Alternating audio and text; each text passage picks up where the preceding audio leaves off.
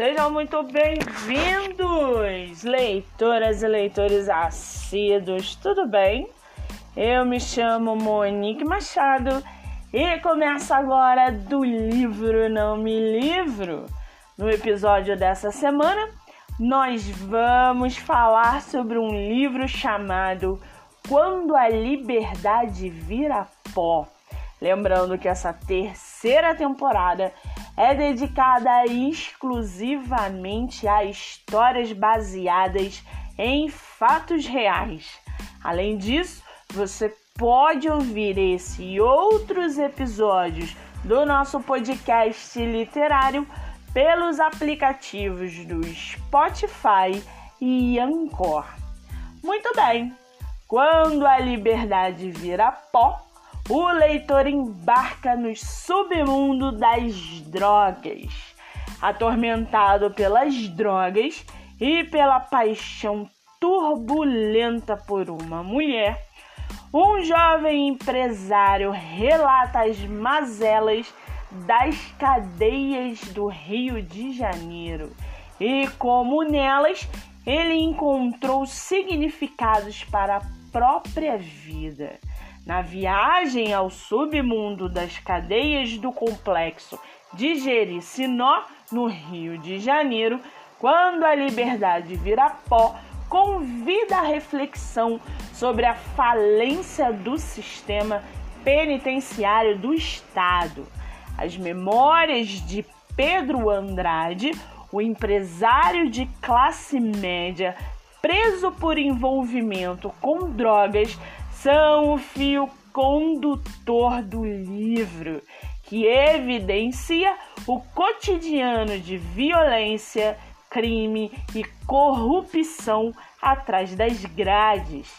Pedro permaneceu 498 dias em Jericinó, onde passou por três unidades.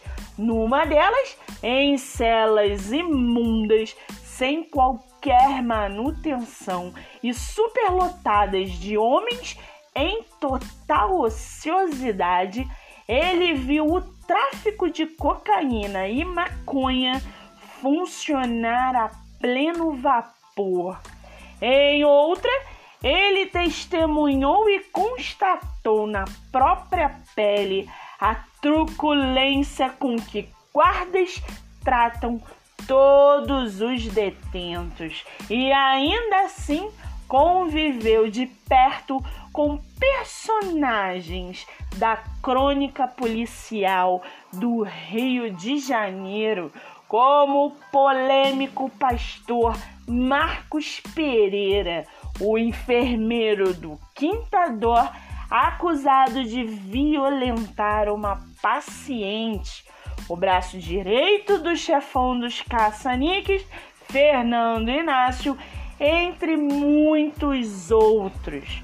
Foi nesse ambiente hostil, porém, que Pedro encontrou forças para se livrar da dependência química e a encontrar novos significados para a própria vida. Eu preciso abrir um parênteses aqui para dizer que na parte que ele relata sobre o pastor é simplesmente surreal. Eu não vou dar a deixa aqui para vocês, para que vocês possam ler esse livro. Primeiro, porque nessa parte da história, as coisas que Pedro narra é simplesmente sensacional e faz com que você pense se aquilo tudo realmente aconteceu ou se aquilo tudo foi fruto de uma mente em abstinência. Infelizmente, eu não consegui trechos do livro para trazer para vocês é, que estejam expostos na internet, mas eu já deixo aqui a minha mega recomendação para esse livro. A narrativa é muito difícil de lidar, mas é extremamente necessária, principalmente porque nos dias de hoje sabemos que a facilidade quando se trata de droga, dinheiro e poder, podem destruir um ser humano. E antes de finalizar esse episódio, seguem aqui nossos colaboradores e sebos para que vocês possam conhecê-los um pouco melhor. Nosso primeiro colaborador é a Biblioteca SEGESP, uma biblioteca acadêmica onde promove acesso à informação, apoiando atividades de ensino, pesquisa e inovação da comunidade universitária. Você pode segui-los no Instagram, que é Biblioteca da Faculdade SEGESP, e obter mais informações.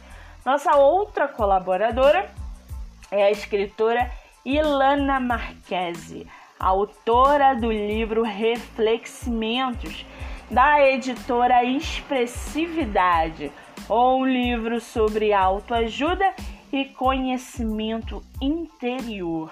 O Instagram é Refleximento ou editora Expressividade. Zahara Moda Online, onde você encontra blusas leves e confortáveis feitas de 100% de algodão, atendimento personalizado e preços acessíveis.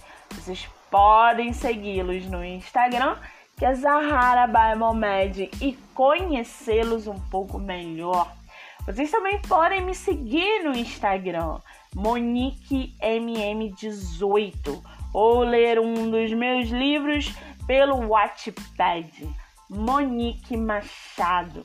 No episódio da semana que vem, nós vamos para o último livro dessa terceira temporada.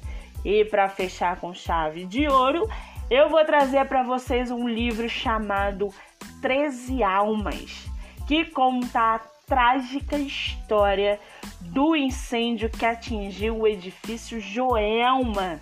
Não percam! E não se esqueçam, leitura é hábito. Pratiquem a livroterapia. A sua mente agradece. Eu sou Monique Machado e esse foi do livro Não Me Livro. Até terça-feira que vem, às nove e meia da manhã.